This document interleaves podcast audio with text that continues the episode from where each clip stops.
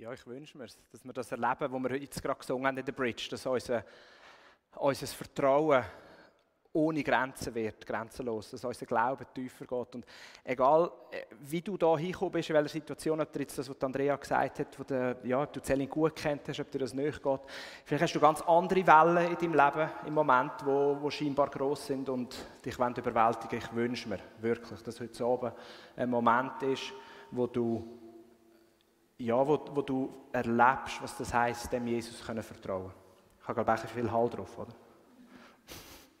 Gern auch ein bisschen weniger. Ja, ich habe schon irgendwann letztes Jahr zugesagt, dass ich heute Predigt mache. Ich habe gewusst, es ist eine Psalmenserie. Ich habe dann irgendwann von Marcial einen Psalm bekommen, Psalm 51. Ich dachte, gut, machen wir. Ähm, ist ja immer eine gute Herausforderung zum, ja, wenn man den Text nicht selber aussucht, dann nimmt man nicht gerade das, wo man gerade Lust hat drauf, sondern man kommt den Text über und muss sich mit dem auseinandersetzen. Das ist grundsätzlich gut.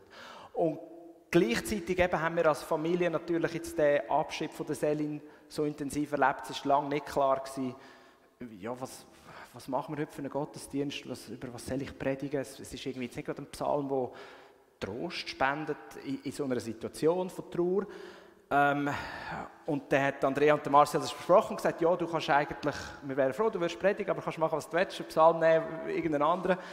Und äh, dann habe ich gemerkt, da bin ich überfordert. Ich glaube, ich nehme einfach den, den ich bekommen habe, wo ich mich darauf vorbereitet habe. Und ähm, ja, es ist, es ist so schwierig, jetzt zu allem noch irgendwie einen Bezug herstellen und tröstende Worte finden, weil es gibt eh kein Wort im Moment. Darum gehen wir heute in den Psalm 51. Aber wir starten zuerst vorher. Ich erzähle euch zuerst eine Geschichte. Und zwar ist es eine Geschichte von Ehebruch, Verrat und einem rätselhaften Gleichnis. Ich nehme euch mit zum David. Er war ja der König vom Volk Israel. Und es ist lustig geschrieben in der Bibel, es ist Frühling geworden, die Kriegssaison hat angefangen. Die sind scheinbar immer im Frühling in den Krieg gezogen. Ähm, Im Winter hat man nicht gekämpft, hat man sich ein bisschen gemütlich genommen und im Frühling ist man wieder losgegangen. Und der David ist aber die geblieben, hat seine Armee geschickt und ist nachher auf einem, so einem schönen Tag wahrscheinlich auf seinem Palastdach spazieren, hat ein bisschen hier runtergeschaut zu den Nachbarhäusern und hat im Innenhof vom Nachbarhaus eine Frau gesehen, die dort gebadet hat. Und sie hat ihm gefallen und wie es halt so ist als König, er hat sie zu sich holen das kann man, und hat mit ihr geschlafen und sie ist schwanger geworden. Und er hat das erfahren und hat dann sofort ihren Mann, den Uriah, der eben im Krieg war, kommen ähm, Natürlich muss ja irgendwie der Mann heimkommen, dass dann äh, der könnte Vater sein von dem Baby. Und hat mit ihm geredet und hat dann nachher gesagt, geh zu deiner Frau heim, ruhe dich aus, Genieß das Leben ein bisschen. Und das hat Uri aber nicht gemacht. Er hat draußen geschlafen, bei den Palastwächter. Und am nächsten Morgen hat David das erfahren, hat kaum glauben und hat ihn wieder zu sich geholt. Und hat gesagt, ja, wieso bist du zu deiner Frau gegangen? Jetzt habe ich dir extra freigegeben, du kannst zu deiner Frau heim. Und dann hat er gesagt, die Bundeslade steht nur in einem Zelt und auch die Soldaten Israels und Judas, wo jetzt eben im Krieg sind, seine, seine Kameraden, müssen mit Zelten auskommen. Selbst der Heerführer Joab und seine Offiziere übernachten auf offenem Feld am Boden. Und da sollte ich nach Hause gehen, essen, trinken und mit meiner Frau schlafen. So wahr du, mein Herr, lebst, niemals könnte ich so etwas tun. Also ein richtiger Ehremann.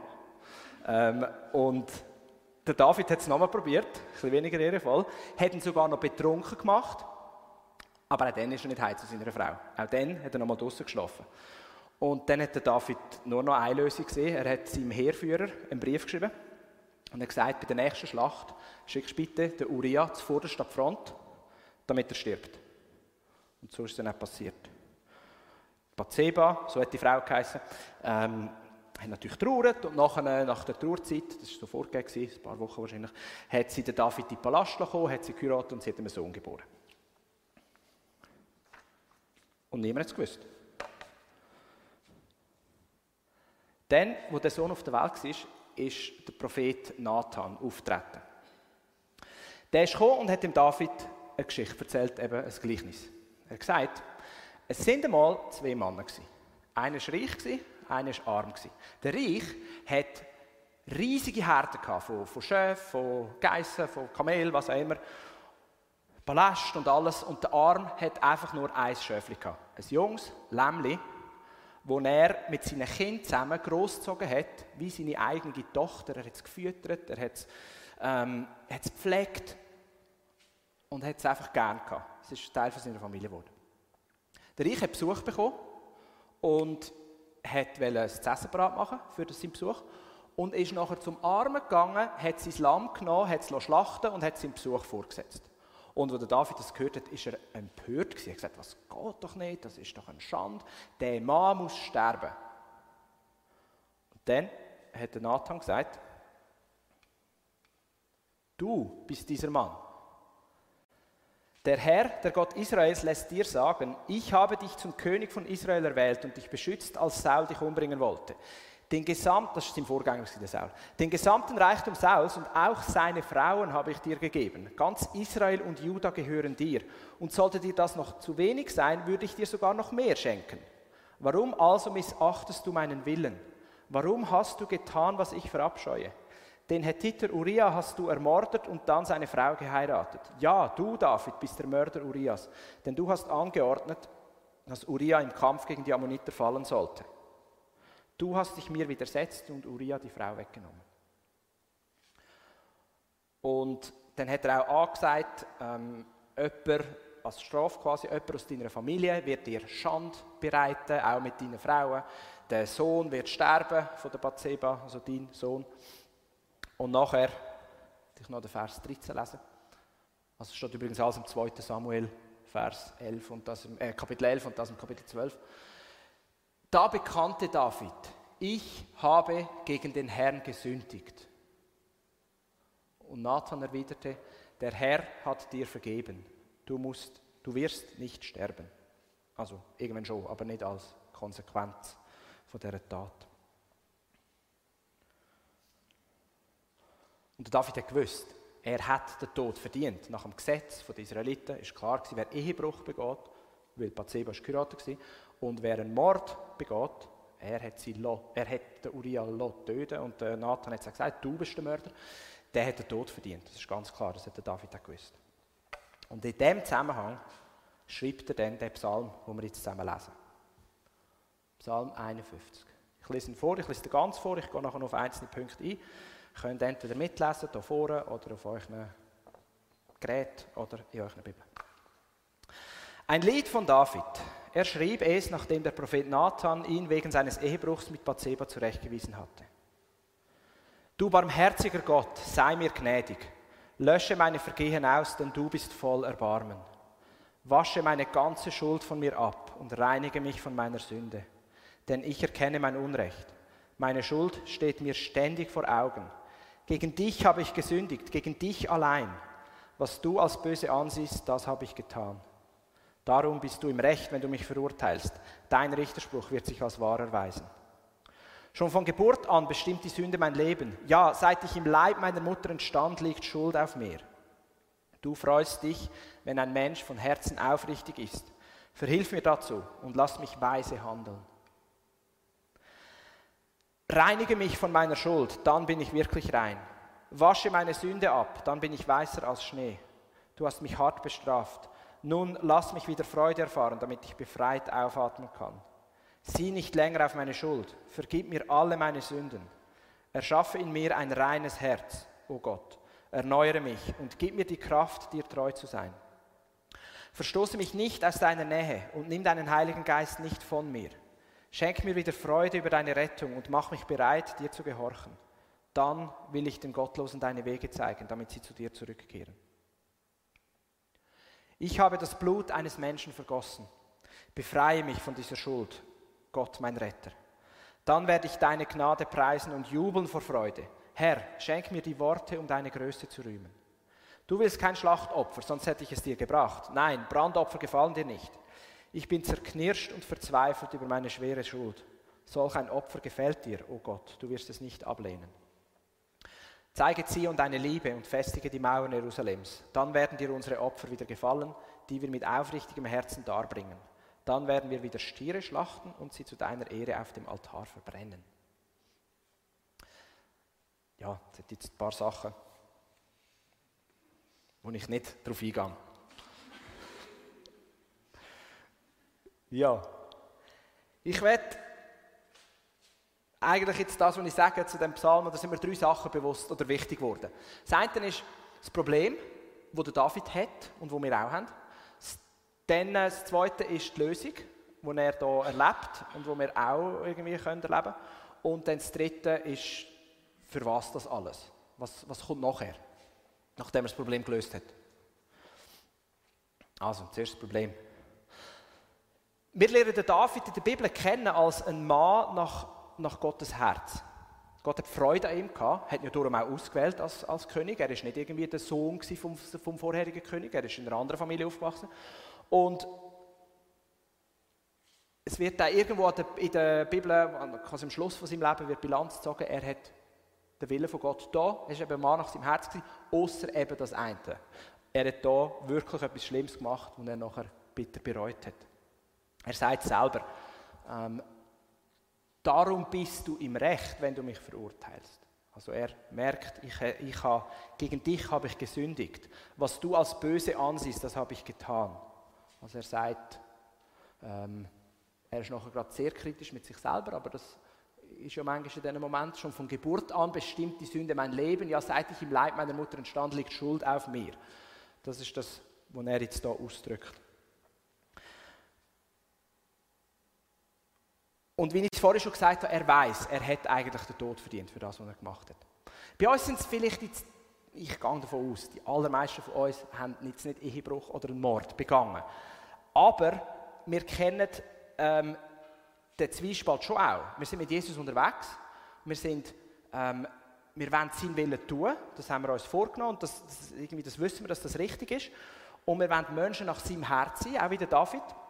Aber etwas in uns bringt uns immer wieder dazu, auch das zu tun. Und seinen Willen eben nicht tun, obwohl wir es eigentlich tun wollen. Der Paulus drückt das aus im Römerbrief ähm, mit dem folgenden Satz. Ich weiß wohl, dass in mir nichts Gutes wohnt. Zwar habe ich durchaus den Wunsch, das Gute zu tun, aber es fehlt mir die Kraft dazu. Ich will eigentlich Gutes tun und tue doch das Schlechte. Ich verabscheue das Böse, aber ich tue es dennoch. Ich glaube, irgendwo können wir uns da alle finden. Dass wir das merken, wir, wir wissen eigentlich, was richtig ist und wir wollen es sogar eigentlich auch tun, aber irgendetwas in uns bringt uns dazu, das eben nicht zu tun. Wir haben mit der, mit der, das ist eben der Zwiespalt, den wir haben, wo wir uns eigentlich, wenn wir uns für Jesus entscheiden, mit ihm unterwegs sind, haben wir eigentlich eine neue Identität. Wir sind, wir sind äh, rein gewaschen und befreit von der Sünde und gleichzeitig gehen wir immer wieder in etwas rein. Und etwas wohnt in uns innen, wo uns zum Schlechten anstiftet. Ich glaube, es ist ein bisschen ein, irgendwo eine menschliche Neigung, dass wir dazu tendieren, wenn es Grenzen gibt, dass wir sie überschreiten wollen. Oder wenn es Regeln gibt, wenn wir es einfach aus Prinzip mal brechen. Ich sehe das im Moment bei meinen Kindern, also beim Jüngeren vor allem, bei Miro. Wenn ich ihn etwas frage, sage, Miro, könntest du aufs Bischi anlegen oder könntest du an den Tisch kommen? Er sagt, bevor meine Frage fertig ist, sagt er, nein, und läuft davon. Das ist, auch, es ist fast ein Game im Moment. Das ist nicht irgendwie mega böse gemeint, das geht dann schon. Aber das ist, wir lachen auch darüber und ich sage, ah, bist du wieder am Nein sagen, ist schon klar. Ähm, aber das, das ist so irgendwo einfach die, eine natürliche Reaktion auf Regeln, dass, man, dass das irgendwie uns abstoßt, dass wir das nicht wollen. Wir wollen sie brechen. Ähm, und wir suchen Grenzen. Und aus dem heraus können wir nicht allein. Das schaffen wir nicht. Ähm, das Gute, das wissen wahrscheinlich die meisten von da, ist, dass Jesus den Weg aus dem heraus gezeigt hat und, und Gott auch Jesus brauchte, um uns einen Weg aus dem heraus zeigen. Weil der, der, David, das ist ja noch spannend, der lebt im Alten Testament, im Alten Bund, wo, wo man einfach ein Opfer gebracht hat, also einfach, wo man ein Opfer gebracht hat, das Tier tötet hat und dann mit dem, mit dem Blut von dem unschuldigen Tier reingewaschen war von der Sünde. Und der David sagt es aber da im Psalm, das längt nicht. Das Opfer längt nicht bei dem, was er gemacht hat. Und Jesus hat das Opfer schlussendlich gebracht. Er hat ja alle Schuld auf sich genommen und sich zum wortwörtlich zum Sündenbock machen der nachher geschlachtet worden ist. Es ist mir neu bewusst worden in den, in den letzten Wochen und Monaten, ich habe das Buch gelesen, und dort ist so, hat der Autor die Frage aufgeworfen, warum eigentlich hat Jesus, bevor er ans Kreuz ist, Blut geschwitzt und, also wirklich Angst vor dem Tod und hat Gott darum gebeten, bitte lass an mir vorbeigehen. Und gleichzeitig wissen wir aus der Geschichte, dass, dass Leute, Märtyrer, also Leute, die, die für den Namen von Jesus gestorben sind, was irgendwie bei den Gladiatoren sind oder den Leuen vorgeworfen worden, gerührt worden sind oder verbrannt oder was auch immer in der Geschichte. Immer wieder gibt es Beispiele von, von Märtyrern, die, die singend, lachend in Tod sind. Und dann hat der Autor sich gefragt, hä, also wieso ist Jesus schwitzt Blut vor dem Tod und die anderen singen und so. Und Jesus ist ja Gott eigentlich, also wieso macht ihm das mehr aus? Und er hat dann gesagt, und das hat mir eingeleuchtet, ähm, Jesus hat nicht Blut geschwitzt oder Angst gehabt vor, vor dem körperlichen Schmerz. Das war nicht das Problem. Gewesen. Sondern er hat gewusst, er geht stellvertretend für uns beladen mit unserer Schuld, mit allem, was in der Geschichte passiert ist, früher, was noch wird passieren, mit aller Schuld, als Sündenbock für die ganze Menschheit, tritt er vor Gott, vor seinem Vater, wo er eigentlich eine mega enge Beziehung hat, aber er weiß, ich bin in seinen Augen, in dem Moment, wo ich die ganze Schuld habe, bin ich schuldig. Und er wird sein Gesicht von mir abwenden in dem Moment und er wird mich nicht anschauen als der liebende Vater, sondern ich werde die ganze Strafe und den ganzen Zorn auf mich, auf mir spüren. Das hat er gewusst, dass das in dem Moment passiert. Und darum hat er Blut geschwitzt. Darum hat er auch gesagt am Kreuz, mein Gott, warum hast du mich verloren? Er hätte schon gewusst, Gott steht und er wird nachher bei ihm sein und alles. Aber in dem Moment, wo er mit dieser Schuld beladen vor den Gott getreten ist, ist ihm das bewusst worden, oder ja, hat, hat, hat ihm das einfach wehgetan, zu wissen, mein Vater, der mich liebt und mich auf die Erde geschickt hat, wendet sich ab von mir, weil, er, weil, er, weil ich voll schuld bin. Und ich glaube, uns fürs Gut tun, wenn wir uns manchmal das auch wieder ein mehr bewusst machen, was eigentlich Jesus gemacht hat, wie krass das war, was es für ein Opfer war. Ähm, logisch, die körperlichen Schmerzen, die sind auch mega schlimm gewesen, das ist klar. Es ist eine brutale ähm, Todes-, also Hinrichtungsmethode, eine Kreuzigung. Ähm, man versteckt schlussendlich vom Gewicht, äh, wo, wo dann die Lunge verdrückt, vom, vom eigenen Körper. Aber der ganze der Moment, dass er einfach, dass Gott sich ihm nicht mehr zugewendet hat in dem Moment, das ist ähm, das, wo, wo mich irgendwie neu geflasht hat und wo ich, wo ich auch mitnehmen in die Zeit, wo es kommt, wenn es dann Richtung Ostern geht, um um wir an das denken. Weil ganz ehrlich, manchmal ist ja bei uns schon Vergebung oder Gnade fast ein bisschen billig geworden. Es ist fast ein ein Ritual. Wir, wir machen etwas und tun dann äh, um Entschuldigung beten und wir wissen, Gott hat vergeben, er ist gnädig und dann geht es weiter. Ähm, ich komme dann zu dem Punkt noch einmal. Die Frage ist,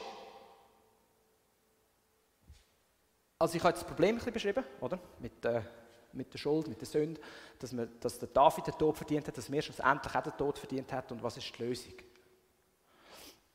Ähm, und ich finde, das sieht man schön in diesem Psalm, so ein paar Schritte, wirklich ganz konkrete Schritte. Also nicht einfach sagen, die Lösung ist Jesus, er vergibt alles, sondern ganz konkrete Schritte, wie das, wie das beim David oder dem Psalm durchgeht. Das ist nicht ganz ähm, der Reihe nachher wiederholt sich ja manchmal ein bisschen, habt ihr vielleicht gemerkt. Aber das eine ist, dass er seine Sünde erkennt. Ich habe das Blut eines Menschen vergossen. Er sucht keine Ausrede. Er sagt nicht, ja, ich habe ja eigentlich nicht getötet. Das sind irgendwelche Feinde. Er sagt auch nicht, ja, das Leben als König ist schon noch hart und da braucht man zwischendurch ein bisschen Abwechslung und ich kann mir doch etwas, kann mir doch etwas gönnen. Oder er sagt auch nicht, ja, Bathseba hätte nicht müssen nackt für aussen baden, wenn ich gerade am Spazieren bin auf dem Dach. Also er bringt keine Ausrede, sondern er er kennt seine Sünde, er gibt seine Tat zu. Der zweite Punkt ist, er zeigt echte Reue. Er ist, er sagt, ich bin zerknirscht und verzweifelt über meine schwere Schuld. Und es ist eben nicht einfach eine billige Entschuldigung wenn unsere Kinder streiten, oder nicht einmal streiten, aber wenn, einfach, wenn einer muss brüllen, weil der andere etwas gemacht hat, dann äh, wenn wir ihnen ja beibringen, oder haben wir ihnen beigebracht, man kann sich entschuldigen für das. Manchmal hat man es extra gemacht, manchmal ist es sogar einfach dumm gegangen, kann man sich entschuldigen.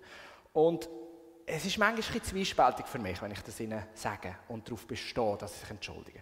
Weil einerseits der, der, der brüllt, will es einfach hören von seinem Brüder, will hören, dass sich der Brüder entschuldigt, dann ist es meistens gut. Und gleichzeitig denke ich, ist jetzt das wirklich echte Reue? Hat er jetzt gecheckt überhaupt, was er gemacht hat, warum er seinen Brüder zum Brüllen gebracht hat? Und manchmal lenkt es mir dann nicht, wenn sie einfach sagen, Entschuldigung und weiter geht. Manchmal wollte ich noch hinhocken und, und auch fragen, also, warum hat jetzt dein Brüder müssen brüllen? Was ist genau der Grund? Warum und manchmal ist es eben dann nicht einmal der körperliche Schmerz. Manchmal ist es wirklich, merkt man, der andere ist enttäuscht wegen irgendetwas, frustriert. Ähm, und ich glaube, das ist auch wichtig, auch für uns, um mit einer echten Reue zu zeigen wirklich bewusst, Bewusstsein, ich bin zerknirscht und verzweifelt über meine schwere Schuld.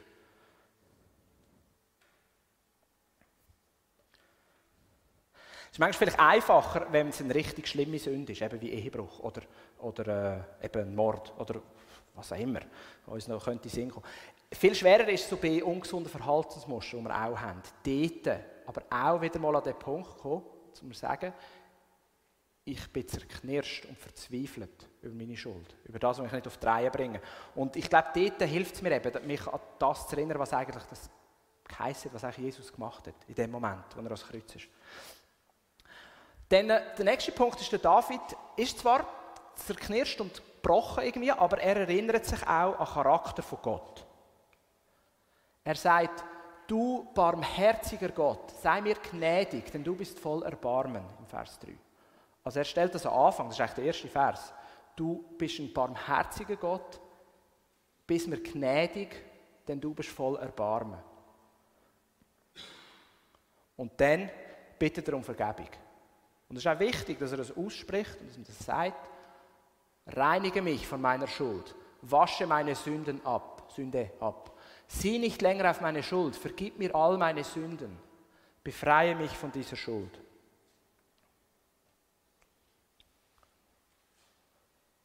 Also zuerst erkennen, was man gemacht hat, echte Reue zeigen, sich erinnern daran, wer ist Gott, er ist ah, ich ein gnädiger Gott, ich bitte ihn um Vergebung. Und ich rechne damit, dass er mich reinigt und abwäscht. Und der David bleibt aber nicht da stehen, sondern es geht weiter mit dem Punkt von der Erneuerung und der Wiederherstellung. Das ist sicher der berühmteste Vers aus dem, aus dem Psalm, gibt es ja Lieder, ähm, der Vers 12. Erschaffe in mir ein reines Herz, o oh Gott. Erneuere mich und gib mir die Kraft, dir treu zu sein. Seid jetzt Hoffnung für alle im Original oder wir können es Original übersetzen. Gib mir einen neuen, gefestigten Geist. Also es geht nicht nur darum, zu anerkennen, was, ist, was habe ich verbockt. Gott, du bist gnädig, bitte vergib mir. Sondern nachher das Gebet, das ganz ehrliche Gebet, erschaffe mir ein reines Herz, Gott, und gib mir einen gefestigten Geist. Wo eben, der gefestigte Geist wird jetzt hier übersetzt mit «Gib mir Kraft, dir treu zu sein». Dass ich nicht immer abschweifen und hin und her gehe, sondern wirklich in meinem Geist auch Gott treu bin. Und das ist noch spannend, ich habe es vorhin gesagt, der David ist im Alten, im Alten Testament gelebt. Dort hat man eigentlich die Wiedergutmachung mit einem Opfer gemacht. Aber er nimmt da etwas vorweg, wo, wo Jesus dann gebracht hat, die dass es nicht nur darum geht, irgendwie ein äußerliches, eine äußerliche Handlung zu machen, um wieder okay sein mit Gott, sondern dass es um eine innere Wiederherstellung und Erneuerung geht. Eine komplette Identitätsveränderung. Und das ähm, haben wir auch schon, hier im Abendgottesdienst, wir haben auch schon über Identität geredet. Wer sind wir in Gott? Wie, wie sieht er uns? Wir sind eben seine Kinder und wir sind nicht Sklaven und so weiter. Ähm, dort ist auch in dem Buch, das ich eben gelesen habe, ähm, ist mir das auch noch etwas neu bewusst worden, dass es ein objektive und eine subjektive Identität gibt. Die objektive Identität ist, dass ich in dem Moment, wo ich mich eins mache mit Jesus und seinem Tod, in dem Moment bin ich frei von der Schuld, von der Sünde. Ich bin sein Kind, ich bin gerettet ähm, und es ist gut. Ich darf, ihm sagen, ich darf ihm Vater sagen, ich bin sein Kind. Das ist die objektive Identität. Vielleicht noch eine kleine Klammerbemerkung. Es ist auch wichtig, dass wir uns selber auch vergeben können. Manchmal ist das, das Problem, oder? dass man irgendetwas gemacht hat und äh, man muss sich dann auch selber zureden, hey, es, es ist wirklich gut. Ähm, ich bin das Kind von Gott und ich bin frei von dem. Ähm, es gibt aber auch die subjektive Identität und das ist halt die Realität, dass man sich dann oft gleich nicht so anfühlt. wie wenn ich jetzt wirklich frei bin, wie wenn ich jetzt wirklich ein Kind von Gott bin. Ähm, und dort ist ein, bisschen ein Training, ganz ehrlich, also das müssen wir uns eintrainieren, müssen uns neue Sachen angewöhnen, um auch in unserem Empfinden zu dem werden, wo wir eigentlich in den Augen von Gott schon sind. Und ich glaube, in dem Zwiespalt leben wir das Leben lang, oder? aber idealerweise kommen wir immer näher an das. Ich möchte es ein bisschen vergleichen, vielleicht ist der Vergleich nicht perfekt, aber wenn, wenn du im Leben irgendwo in eine neue Rolle kommst oder in einen neuen Job zum Beispiel, oder ich bin, ich bin Lehrer ähm, und jetzt schon ein paar Jahre, aber als ich frisch Lehrer geworden bin, bin ich ja von dem Moment an, wo ich den Vertrag unterschrieben habe und das erste Mal von meiner Schulklasse gestanden bin, bin ich Lehrer gewesen. Ich habe neue Rolle bekommen. Auf einen Schlag. Vorher bin ich Student gewesen, am nächsten Tag bin ich Lehrer gewesen. Oder? Das ist einfach so, zack. Ähm, aber nachher, was jetzt das heisst, ganz konkret, wie das in mir aussieht, von, einem, von meinem Selbstbild, von einem Student vorher, oder, der kein Geld verdient, der ähm, irgendwie eineinhalb Stunden an einem Cola hat, mit dem Kollegen in die Stadt geht, weil er sich einfach nur eins leisten kann. Ich weiß nicht, bei den heutigen Studenten ist es irgendwie nicht mehr so, aber bei uns ist es wirklich noch so, äh, wir haben da schon ein bisschen schauen und ähm, hin nachher zu jemandem, der einfach Geld verdient und dachte, ja, wieso trinke ich nur eins? Ich kann ja noch das zweite nehmen, noch das dritte, noch etwas essen und so, ich habe jetzt das Geld. Das hat, das hat wirklich ein paar Monate gebraucht, um zu checken, aha, es kommt ein regelmäßiger, guter Lohn auf mein Konto. Es bringt ja nichts, wenn ich das Geld nicht ausgebe, ich will es ja ausgeben. Ähm, nicht im, ohne Maß natürlich. Aber es sind natürlich auch andere Sachen, oder? Zum Beispiel, habe ich mir auch bewusst machen, ich bin jetzt Lehrer, dem Dorf, wo ich arbeite das ist vielleicht jetzt nicht die beste Idee, wenn, ich, wenn, wenn die kleinen Kinder, ich bin zwar Oberstufenlehrer, wenn die kleinen Kinder ähm, irgendwie in die Schule laufen, wenn ich dann 10 Meter neben Fußgängerstreifen über die Straße gehe. Oder? Vorher ist mir doch das egal gewesen. Fußgängerstreifen sind für die, die jetzt nicht schauen wollen und so, oder? Ähm, oder wenn ich mit der Schulklasse unterwegs bin im Zug, dann ist es auch anders. Dann habe ich eine Rolle, dann ist mir das irgendwie bewusst, oder habe ich mir das müssen bewusst machen, okay, jetzt bin habe ich eine Verantwortung, ich laufe anders durch den Bahnhof, wenn ich weiß, es müssen mir noch irgendwie 20 Leute hinterher laufen, dann gehe ich nicht im gleichen Tempo, dann schaue ich mal. All diese Sachen ich müssen reinkommen, ähm, um auch subjektiv in die Lehrerrolle hineinkommen. Ich kann es mit verschiedenen Sachen sagen. Ich kann, jetzt, ich kann, sagen, wenn, keine Ahnung, wenn, wenn Papi wirst oder wenn du in eine Beziehung gehst und plötzlich hast du eine Freundin und das ist auch eine neue Rolle. Ähm, oder sonst, wenn man den Job wechselt oder wenn man den Wechsel macht von der, von der Oberstufe in die Lehre, auch dort ist eine andere Rolle. Und das ist mir vom ersten Tag an äußerlich gesehen, aber man muss auch reinwachsen. Und das Schöne ist, wenn wir jetzt wieder zurückkommen zu dieser neuen Identität, die wir haben in Jesus, dass wir dort Hilfe haben.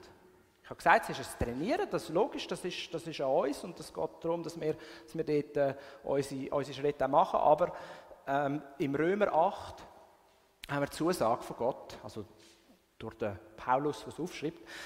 Dabei hilft uns der Geist Gottes in all unseren Schwächen und Nöten. Wissen wir doch nicht einmal, wie wir beten sollen, damit es Gott gefällt. Deshalb tritt Gottes Geist für uns ein. Er bittet für uns mit einem Seufzen, wie es sich nicht in Worte fassen lässt.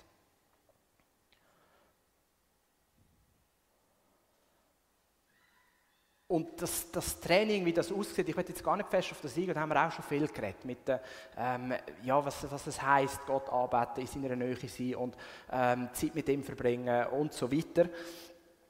Ich werde jetzt noch auf einen letzten Punkt kommen, oder drei kurze Punkte, aber im letzten Teil.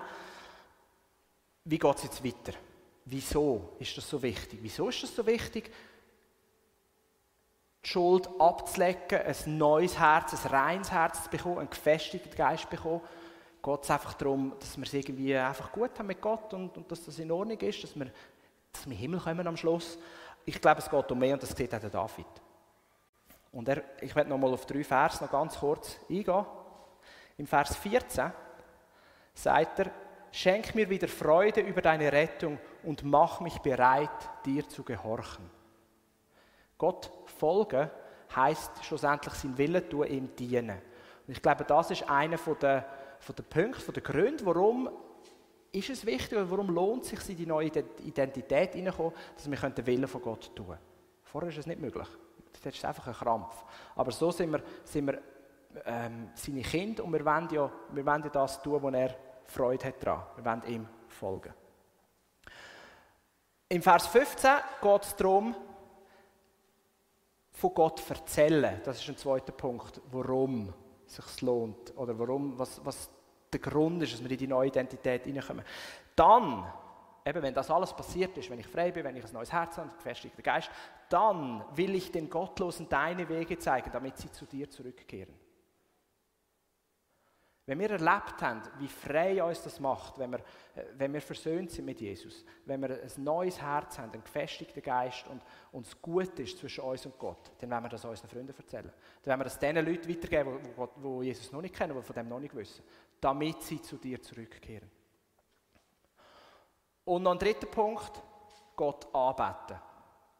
Ich glaube oder ich erlebe das immer wieder, wenn ich die Freiheit erlebe, die, das Bewusstsein, wer ich bin in Gott, in Jesus, wie er mich frei gemacht hat, wie er alles auf sich genommen hat, dann sehnt sich mein Herz danach, ihn anzubeten. Und manchmal habe ich das Wort nicht und der David hat es da auch nicht. Er sagt, Herr, schenke mir die Worte, um deine Größe zu rühmen.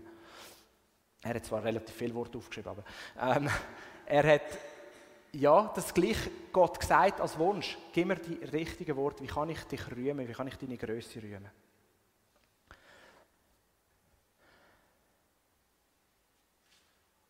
Wenn wir nachher in die Anbetung gehen, wir noch nicht gut ähm, dann äh, geht's ja, ist das ein Punkt von denen. Und vielleicht findest du eigene Worte, zum Gott anbeten, zum seine Größe rühmen. Vielleicht auch nicht, dann sing einfach mit. Und dann sing die Worte, die jemand anders geschrieben hat, wo wir, wo wir singen. Ich werde aber jetzt zuerst mit euch noch ein Lied hören. Ähm, ein Lied, das mir in letzter Zeit ähm, einfach, mich fest berührt hat. Ähm, es ist relativ simpel, eigentlich, es hat nicht so viel Text, sondern es wiederholt sich immer ein bisschen. Ähm, aber ich muss gleich geschwind ein bisschen erklären, weil es ist vielleicht ein bisschen, ein bisschen strange am Anfang. Und zwar heißt das Lied Calvary is enough. Und, und Calvary ist, ist, das englische Wort für Golgatha. Golgatha, das wissen vielleicht auch nicht alle, ist der Hügel, wo Jesus gekreuzigt worden ist, drauf. Und denkt man vielleicht, ja, hä, Golgatha ist genug. Was, was heißt das? Der Punkt ist, ähm, das wird oft im Englischen so verwendet, einfach das Wissen und das daran erinnern, wer Jesus ist und was er gemacht hat am Kreuz, sein Tod, uns bewusst machen, er ist gestorben am Kreuz, das lenkt, das ist genug. Und sie singt es dort, ähm, wenn ich nichts anderes weiß im Leben, wenn ich keinen Plan habe, wenn mir irgendwie alles zu viel ist. Oder selbst dann, wenn ich alles weiß, wenn ich das Gefühl habe, ich weiß alles und ich, ich versuche das noch zu checken und dort noch einen Brief auswendig zu lernen im Neuen Testament und dort noch etwas und dort noch das Gebot halten und alles. Wenn ich alles weiß und wenn ich nichts weiß, spielt keine Rolle. Golgatha, das, was Jesus gemacht hat am Kreuz, das ist genug. Und sie sagt dann auch, dass ähm, das, ganze, das ganze Gewicht der Welt hast du getragen, dort am Kreuz. Und den Tod, den ich verdient habe, hast du zu deinem eigenen gemacht. Und dann in der Bridge singt sie, ähm, die Welt ist zerbrochen. Das erleben wir ja jeden Tag. Aber es ist noch nicht alles verloren. Oder es ist nicht alles verloren. Wegen Jesus und was du gemacht hast am Kreuz. Es ist das Video, es ist das Lyric-Video, wo, wo der Text steht, aber es ist auch gleichzeitig ähm, entsteht dann ein Bild, also ein Gemälde. Also wenn ihr, ihr, ihr müsst nicht die Augen zumachen und im Lied versinken, das könnt ihr, aber ihr dürft es wirklich auch gerne anschauen und in dem Sinn einfach staunen und dankbar sein, was Jesus gemacht hat am Kreuz. Und vielleicht überlegst du auch, gibt es etwas, wo ich gerade heute dankbar bin oder, oder neu wird Jesus darum beten, ähm, dass er mir es vergibt oder eben dankbar bin, dass er es vergeben hat und dass er für das gestorben ist.